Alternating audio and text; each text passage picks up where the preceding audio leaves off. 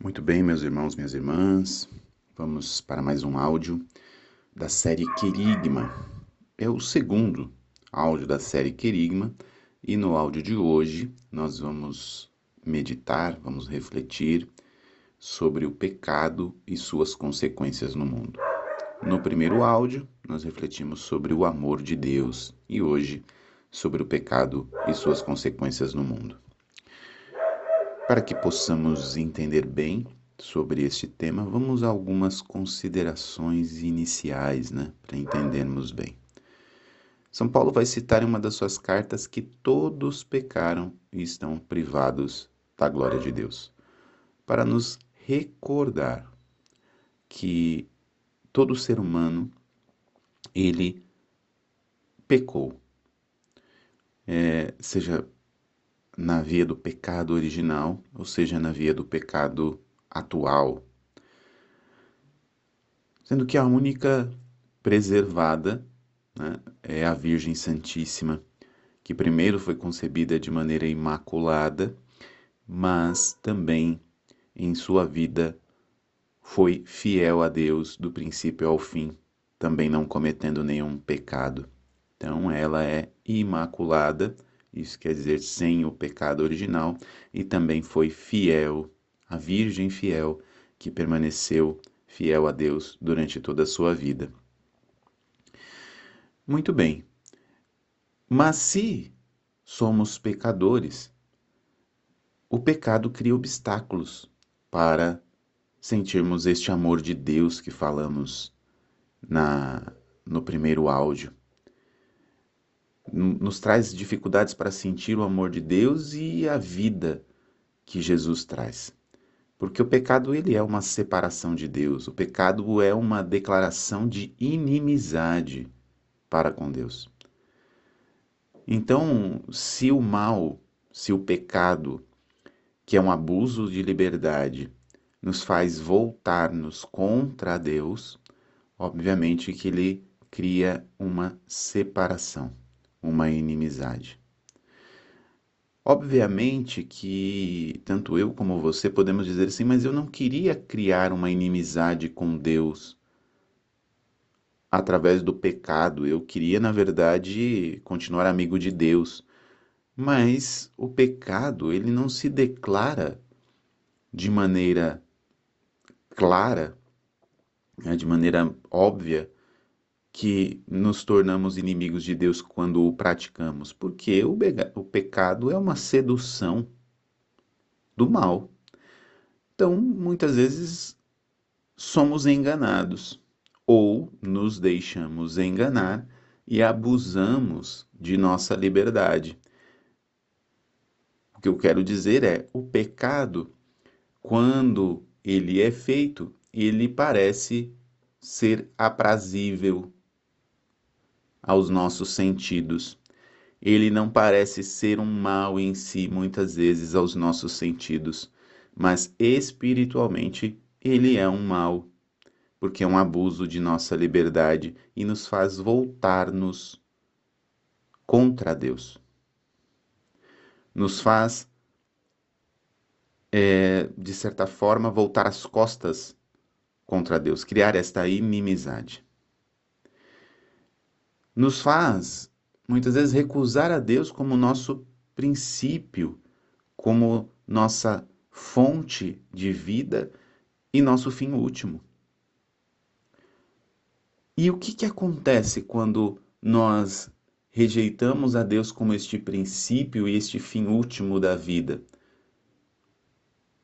Na verdade, nós perdemos esta união com Deus e perdemos a harmonia. A harmonia que só pode acontecer quando estamos unidos a Deus, quando estamos na amizade com Deus, essa harmonia consigo mesmo, essa harmonia com os demais homens, essa fraternidade, essa amizade com os demais homens, com, de, com, com, com o próximo, né? com a humanidade e com toda a criação. O Papa tem dito tanto nesses tempos, né, inclusive na Laudato Si, né, a encíclica para falar sobre a questão do meio ambiente. E se nós olharmos a fonte é, desses problemas ambientais, estão exatamente no fato de que os homens têm rompido com Deus, têm buscado de maneira egoísta e aí até de maneira organizada socialmente a exploração do planeta e a falta de cuidado dessa casa comum. Então, quando o pecado toma conta do nosso coração, nós perdemos essa harmonia com os demais homens e com toda a criação. E quais são as consequências disso? Quais são as consequências quando nós rompemos essa amizade com Deus, quando perdemos essa harmonia? Primeiro, a própria pessoa que perdeu a harmonia consigo mesmo está ferida profundamente no seu corpo e na sua mente. Daí provém tantas doenças, angústias, desequilíbrios, inseguranças. Mas também, como perda dessa harmonia com as demais pessoas, as nossas relações interpessoais se tornam falsas, se tornam muitas vezes inexistentes, prejudicam a nossa capacidade de amar, de perdoar, prejudicam a nossa capacidade até mesmo de ser amado, de aceitar ser amado. Com isso, tantos lares, tantas famílias ficam destruídas, feridas, machucadas. Quanta solidão existe, desconfiança, ciúmes, invejas. Mas isso também re, retrata a nossa vida social, que passa também a estar corrompida corrompida com tantas atitudes como individualismo, corrupção, exploração, essa falta de harmonia social causa as guerras, a fome, a escravidão de tantos irmãos e irmãs pelo mundo, essas desigualdades econômicas e sociais, a marginalização, o problema de distribuição de renda, veja, entra no campo político também nas políticas públicas, quando o homem rompe esta amizade com Deus e perde essa harmonia, também as suas decisões dentro das políticas públicas podem ser contrárias. Eu até diria serão contrárias, se ele rompeu essa amizade com Deus, serão contrárias à vontade de Deus de vida plena para todos. E também, obviamente, esse, essa falta de harmonia essa falta de amizade com Deus faz com que o homem explore esta casa comum de maneira arbitrária e faça com que nós possamos ter um caos na nossa ecologia, possa ter um caos no nosso planeta por conta da falta de cuidado com a própria terra. Importante ao final dessas considerações iniciais, nós olharmos para tudo isso e dizer: Deus não é culpado por estes males que eu citei. Deus não quer estes males. Deus não manda estes males. É o próprio homem que, abusando de sua liberdade, opta em virar as costas ao seu Criador opta em querer assumir o lugar de Deus, opta em voltar-se contra aquele que o criou. Mas continuando, vamos para o segundo ponto, para entendermos bem, depois dessas considerações iniciais, e ouvir um pouco o que é a definição de pecado. O que é o pecado? Como a igreja o define? E aí eu vou pegar o texto do Catecismo da Igreja Católica, lá no parágrafo 1846 e os seguintes, em que nós vamos ver exatamente a definição do pecado. Veja como é bem claro o texto do Catecismo. O pecado é uma falta contra a razão. Veja, é uma falta contra a razão. A, a minha razão aponta para o bem. A minha razão, eu tenho na minha razão a consciência que aponta para o bem. Eu posso, pela minha razão, é, ter o bom senso daquilo que é o bem para o próximo, aquilo que é a verdade. O pecado é uma falta contra a razão, é uma falta contra a verdade, é uma falta contra a consciência reta. Veja, tudo isso é complementar. Razão, verdade, consciência reta. O catecismo da igreja está falando assim: olha, pela minha consciência, pela minha razão, eu posso encontrar a verdade, o bem. Eu posso praticar o bem. Então, quando nós pecamos, mesmo que não sejamos pessoas religiosas, veja, mesmo que não sejamos pessoas religiosas, nós somos capazes de praticar o bem ouvindo a nossa consciência. É óbvio que isto é muito difícil, por isso precisamos do auxílio da graça de Deus, que vem em nosso socorro. Mas o catecismo continua: é uma falta ao amor verdadeiro para com Deus e para com o próximo. Todo pecado é uma falta ao amor verdadeiro. Isso quer dizer, eu estou traindo o amor verdadeiro para com Deus e para com o próximo. E por que eu estou fazendo isso? Por que é que eu estou traindo este amor verdadeiro para com Deus e para com o próximo? Por que eu estou pecando? O catecismo continua. Por causa de um apego perverso a certos bens. E aí aqui bens, entenda, não são simplesmente bens materiais. Bens materiais também.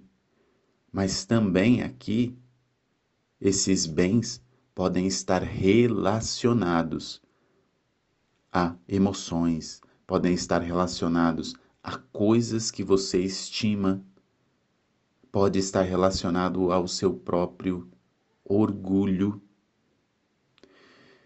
e o que é que este pecado fere? Fere a natureza do homem e ofende a solidariedade humana.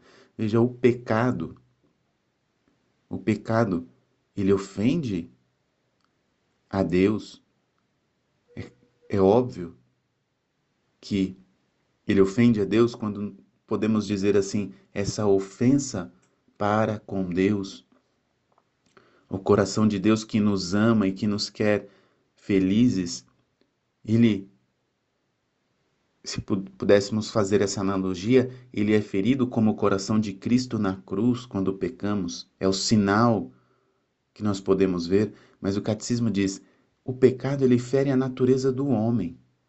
Nossa natureza é ferida e também ofende a solidariedade humana, isso quer dizer, fere esta comunhão humana, essa solidariedade humana. E aí ele define o pecado como uma palavra, um ato ou um desejo contrário à lei eterna, que está descrita nos dez mandamentos da lei de Deus está descrita no duplo mandamento do amor que Jesus nos deixou, mas está escrita no coração do homem, na sua razão, na sua consciência. Aí o catecismo continua: o pecado é ofensa a Deus. Pequei contra ti, contra ti pratiquei o que é mal aos teus olhos, citando o Salmo 51. Então o pecado, ele ergue-se contra o amor de Deus.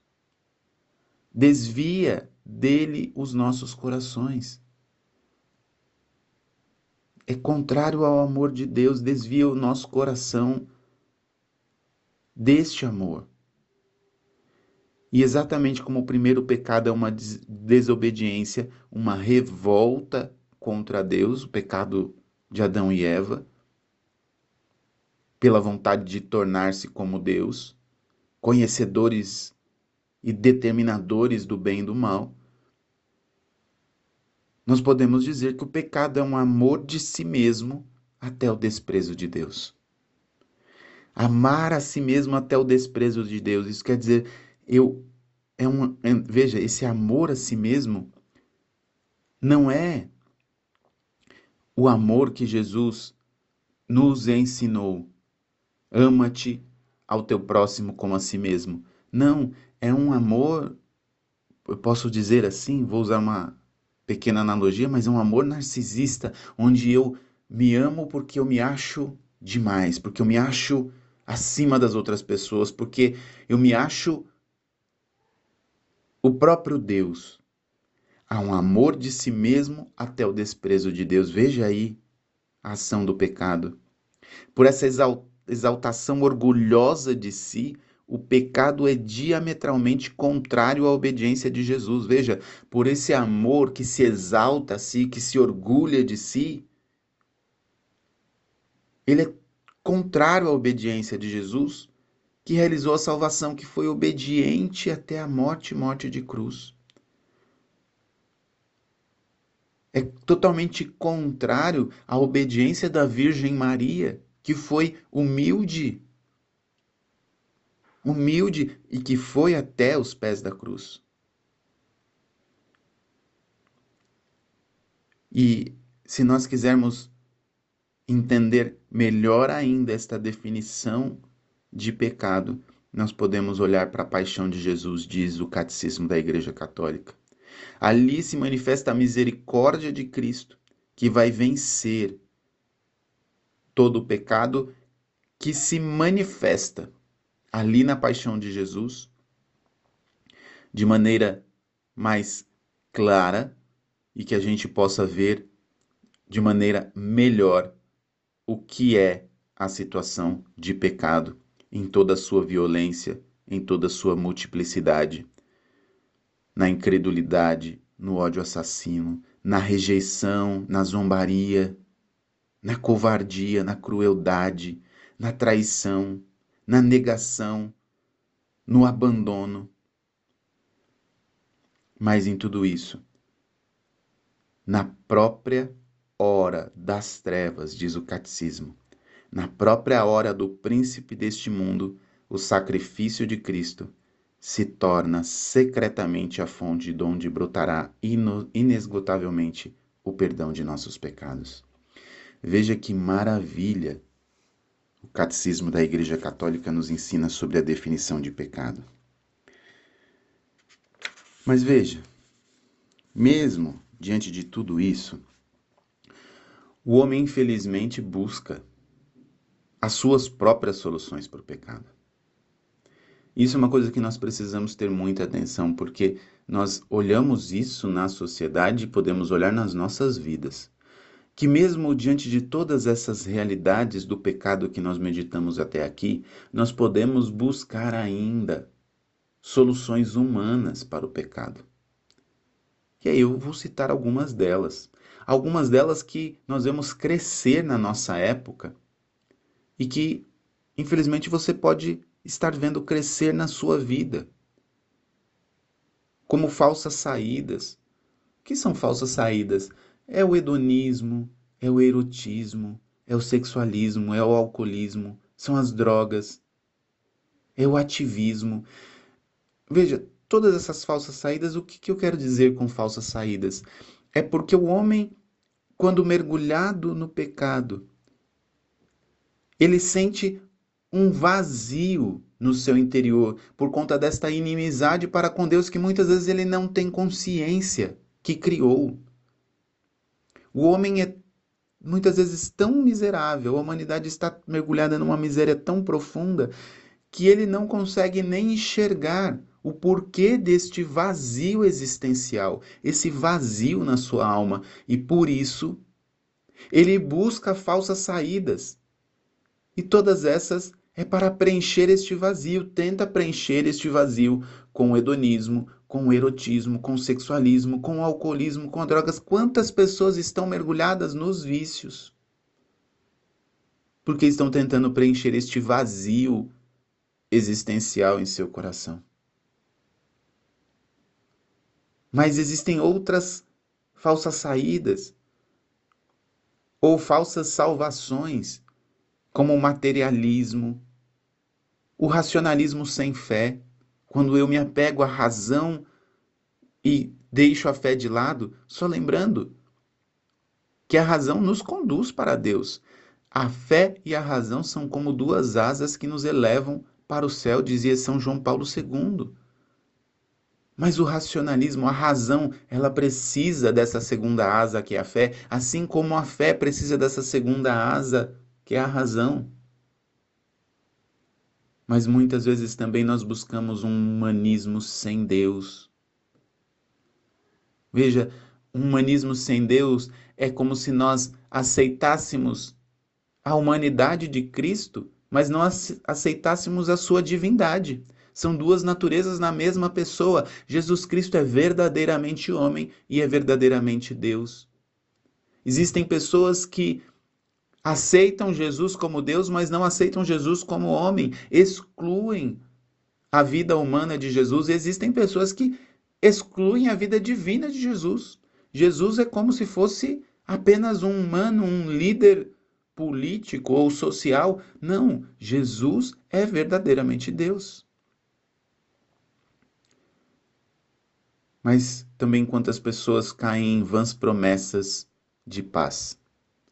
Coisas que até humanamente falando você poderia dizer que te traz paz, mas que na verdade são vãs promessas de paz, porque não te conduzem para aquele que é a verdadeira paz, aquele que te dá o verdadeiro shalom, a paz, que é o próprio Cristo. E muitas vezes vão a seitas orientais, buscam seitas que não são capazes de conduzir a Deus. Mas também existem as ideologias políticas das mais diversas, que excluem o Cristo ou que apenas querem utilizar-se do nome de Cristo, mas estão vazias de Deus. E quantos são enganados nos tempos de hoje por essas ideologias que não não aceitam a Cristo declaradamente, mas também aquelas que apenas usam do nome de Cristo. Para exteriormente enganar os filhos de Deus, para exteriormente dizer que são boas, mas estão vazias de Cristo, porque não agem conforme a vontade de Deus. Modelos de Estado, de governos e tantas outras coisas que as pessoas se apegam como se aí estivesse a salvação. Mas também, quantas pessoas estão enganadas em ídolos, ídolos que prometem sabedoria e poder. E aqui nós estamos falando de coisas muito sérias, minha gente.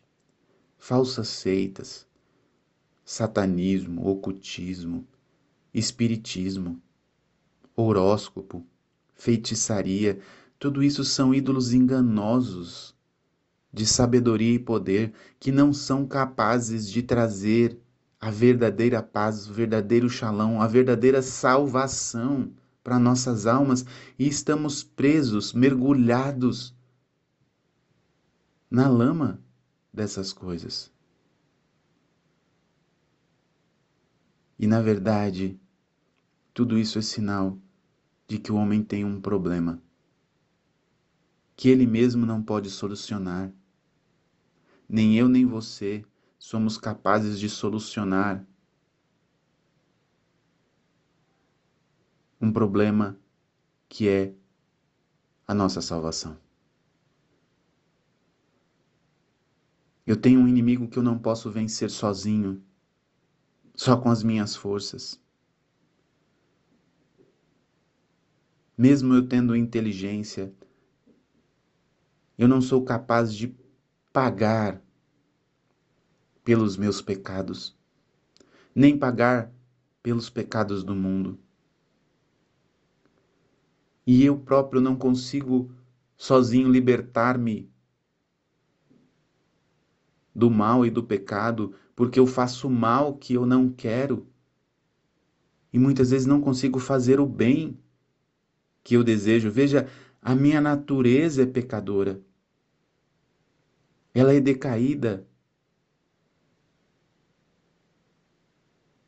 Eu não consigo sozinho mudar-me.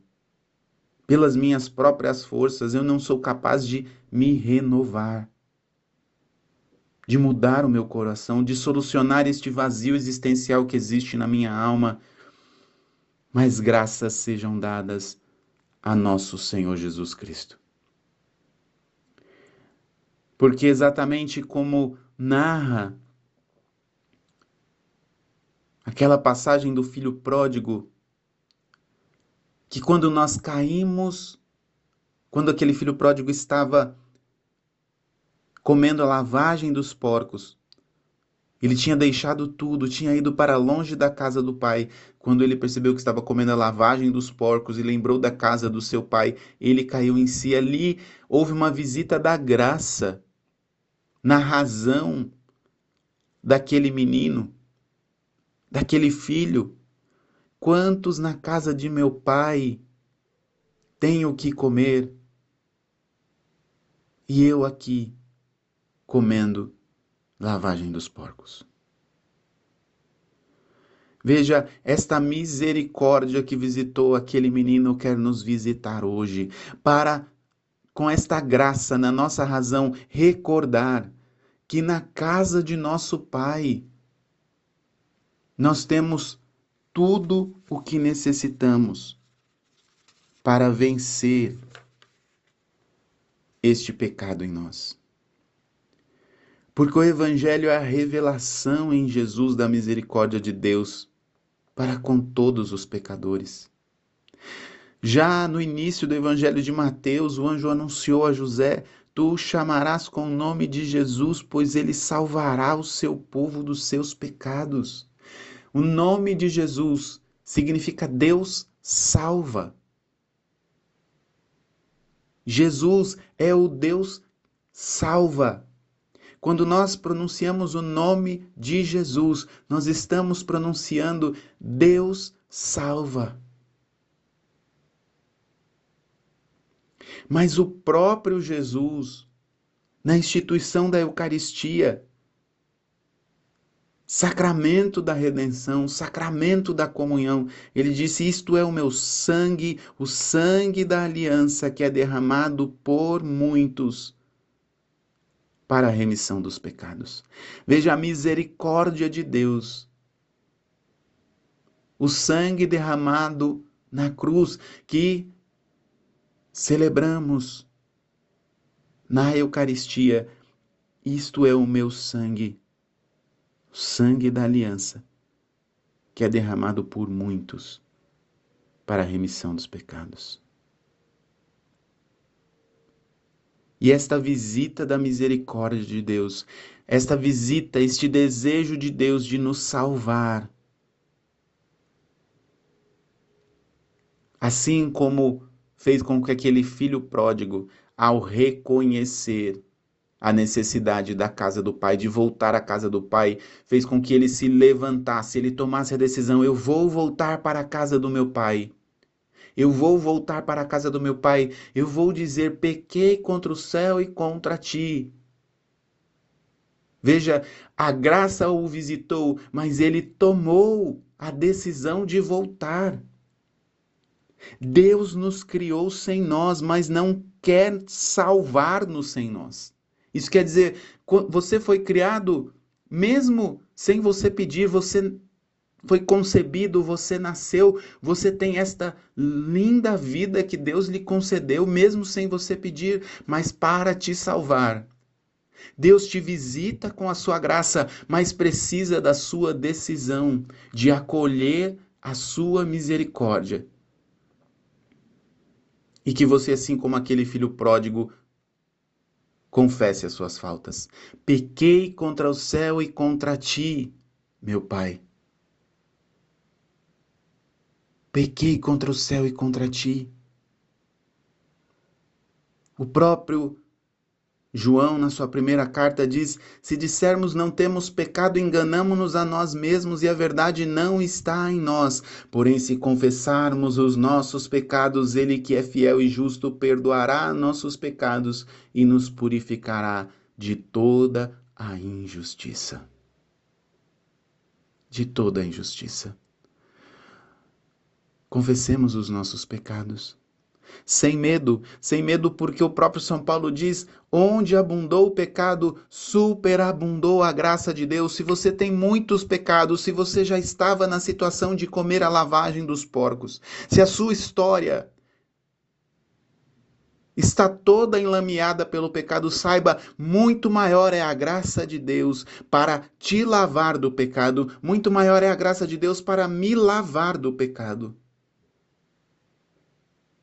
Mas para isso eu preciso confessar as minhas faltas. Eu preciso dizer ao Senhor: pequei contra o céu e contra ti. Muda o meu coração. Muda o meu coração. Jesus, como o médico que examina a ferida, por Sua palavra e por seu Espírito, projeta uma luz viva sobre o pecado para nos curar destas feridas, para nos curar destas consequências do pecado, para nos ajudar a viver uma vida nova. Deus abençoe você.